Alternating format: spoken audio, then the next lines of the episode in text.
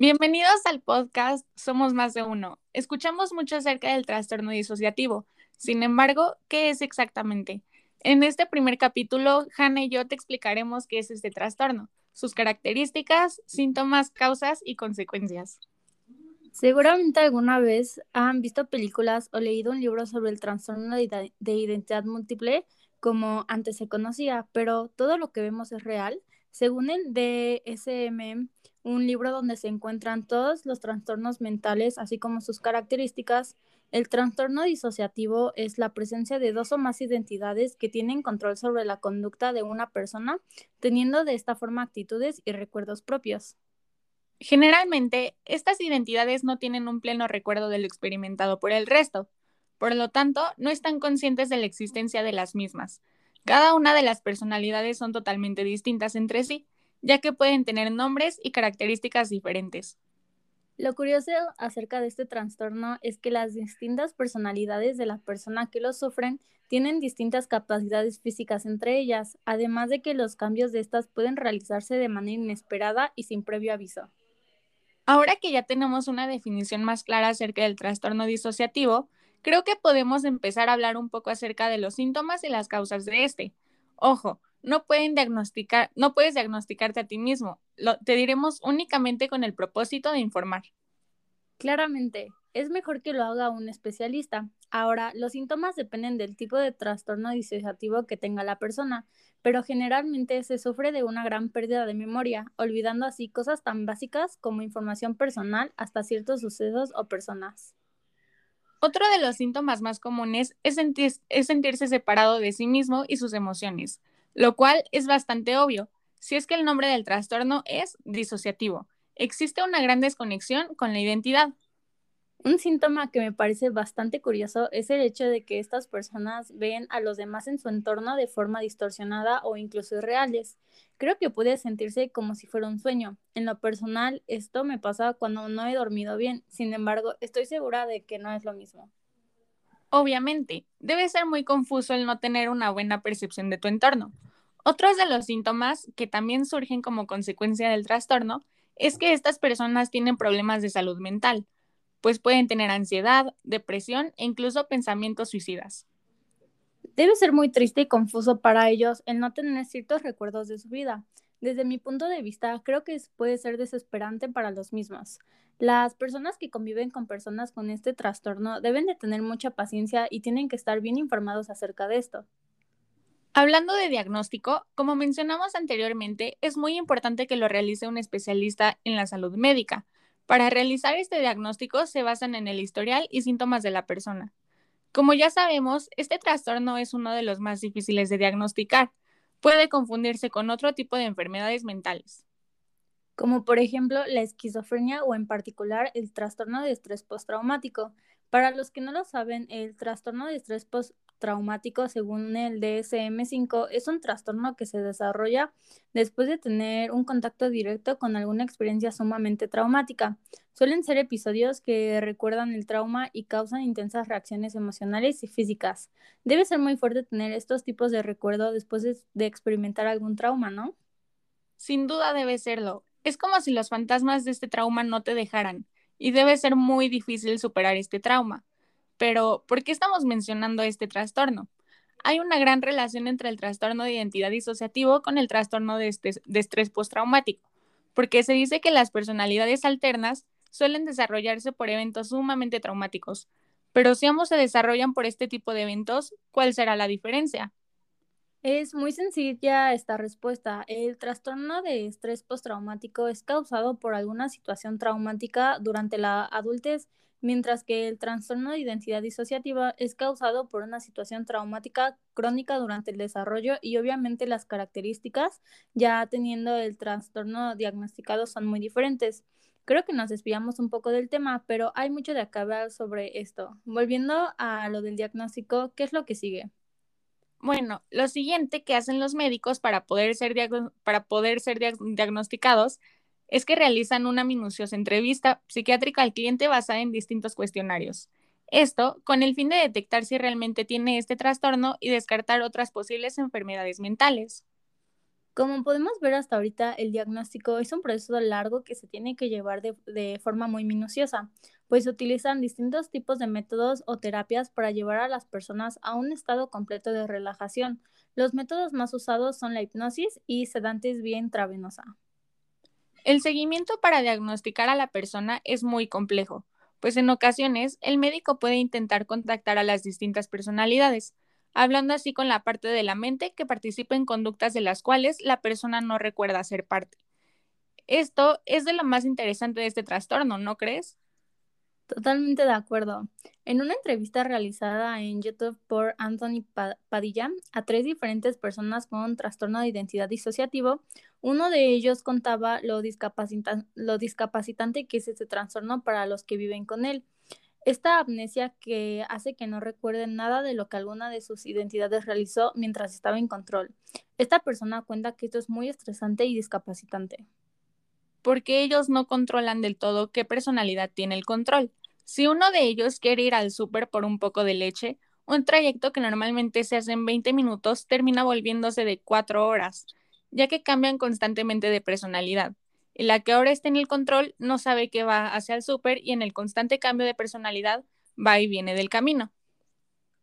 También cuenta el método que utiliza para evitar esta situación. Se dejan notas en el celular para que cuando una persona esté en el control sepa qué está haciendo o hacia dónde se dirigen. Pueden imaginarse lo que debe sentirse el no poder realizar tus actividades diarias o estar en un lugar y no tener ni idea de por qué o cómo es que llegaste ahí. Eso vendría siendo la información general acerca del diagnóstico de este trastorno. Recuerden que es muy importante no, no autodiagnosticarte o ir con un médico especialista. Cuando hablamos de este trastorno, siempre hay un detonante, una situación que causa que la mente se disocie y de cómo resulta la, aparición de dos o más personalidades dentro de un mismo cuerpo. ¿Alguna vez han preguntado cómo surge este trastorno? Por lo general, los trastornos disociativos aparecen como reacción o sistema de defensa ante una situación muy traumática o dolorosa. El cerebro no sabe cómo reaccionar ante tanto dolor y trauma, por lo que trata de mantener los recuerdos y memorias dolorosas de una forma controlada. En muchos de los casos, este trastorno se presenta en niños sometidos a algún tipo de maltrato emocional, abuso sexual o maltrato físico durante un periodo extendido de tiempo. Durante la infancia, la identidad aún se está formando. Por eso, es más fácil que un niño observe los traumas como algo ajeno a la situación que le está pasando a él o a ella. Aunque es menos común, los adultos no están exentos de adquirir este trastorno, pero es más común que después de un trauma desarrollen un trastorno de estrés postraumático que uno de identidad. Aparte de los niños, el estrés de una guerra o una catástrofe pueden ser los causantes, por eso es muy común que soldados tengan un trastorno de identidad. Algo importante que hay que recalcar es que generalmente las personas con este trastorno son, diagnosticadas con bipolaridad o esquizofrenia, además de llegar a ser tratadas como personas alcohólicas o drogadictas, esto debido a su desorientación. Esto es bastante lamentable, pues solamente demuestra la gran desinformación que existe. Solamente son personas que tienen como causa de su amnesia problemas para recordar. Como se ha mencionado, llegan a olvidar ciertos periodos de tiempo e incluso a personas. ¿Sabían que la amnesia llega a ser la principal fuente de confusión? Esto tiene como consecuencia que las personas con el trastorno reciban comentarios fuera de lugar. Claro, como ya mencionamos en varias ocasiones, llegan a olvidar la mayor parte de sucesos que viven. Comentarios como te vi en tal lugar y no me saludaste pueden ser muy común, aunque las personas con trastorno de identidad disociativo ni siquiera recuerdan haber estado en ese lugar tienen que lidiar con sus personalidades entrando y saliendo constantemente de su cuerpo de forma inesperada.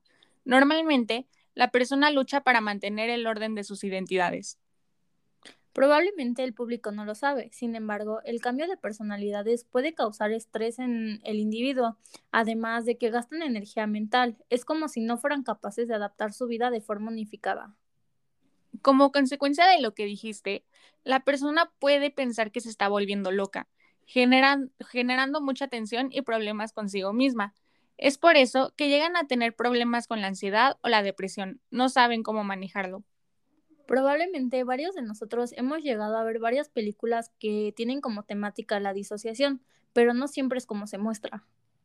Claro, y es que la mayoría de estas películas se muestra el personaje con trastorno de identidad disociativo como alguien malvado o como si tuviéramos que temerle.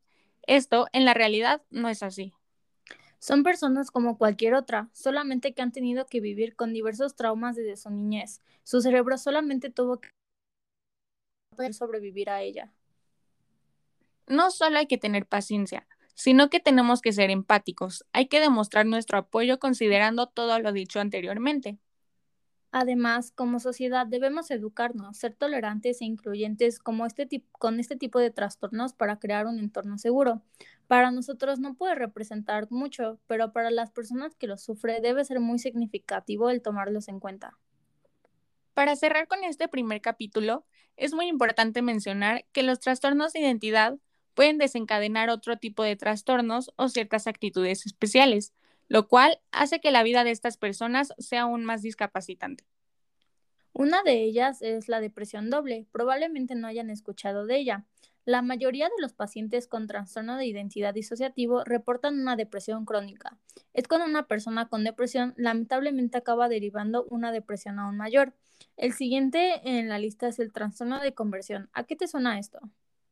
Pues el nombre no nos dice mucho, pero es una afección la persona puede presentar ceguera, parálisis o algún otro síntoma del sistema nervioso que es muy difícil tener un, un diagnóstico médico. De hecho, se realizó una encuesta en una comunidad general y los resultados arrojaron que 26% de las mujeres que reportaron tener, aunque sea un episodio de trastorno de conversión en su vida, tienen un tipo de trastorno disociativo. O sea que es muy común que se presente este trastorno entre estos pacientes. El siguiente tiene por nombre psicosis disociativa aguda. Este, en mi opinión, es uno de los trastornos más fuertes, porque es uno de estos trastornos que no te dejan superar ese trauma que vivieron. Pero, ¿qué es?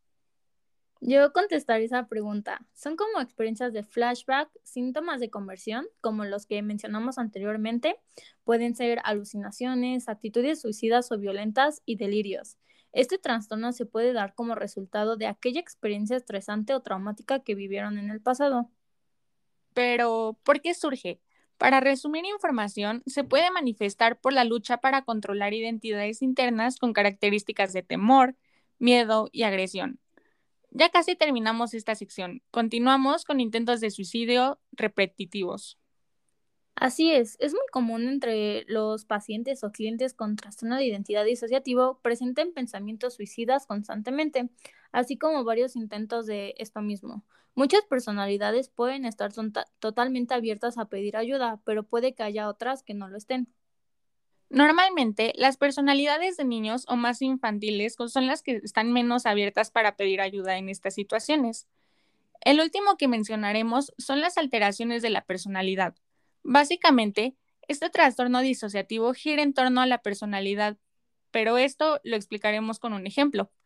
La personalidad anfitriona generalmente está deprimida y puede sufrir un trastorno de estrés postraumático. Básicamente son los roles que tiene cada personalidad. Así es, imagínense lo difícil que debe ser vivir con un trastorno disociativo y sumémosle los trastornos o actitudes que se derivan de ello. Por eso es muy importante no juzgar a las personas, pues no sabemos por lo que están pasando. Esperemos que esta información les haya sido de mucha ayuda. Mi nombre es Hannah. Mi nombre es Dana y gracias por acompañarnos en el primer capítulo de Somos más de uno. En el siguiente capítulo, Alison y una invitada muy especial nos compartirán los tipos de disociación, al igual que la valoración de un posible criminal con este mismo trastorno, lo cual es un caso muy raro, no se lo pierdan.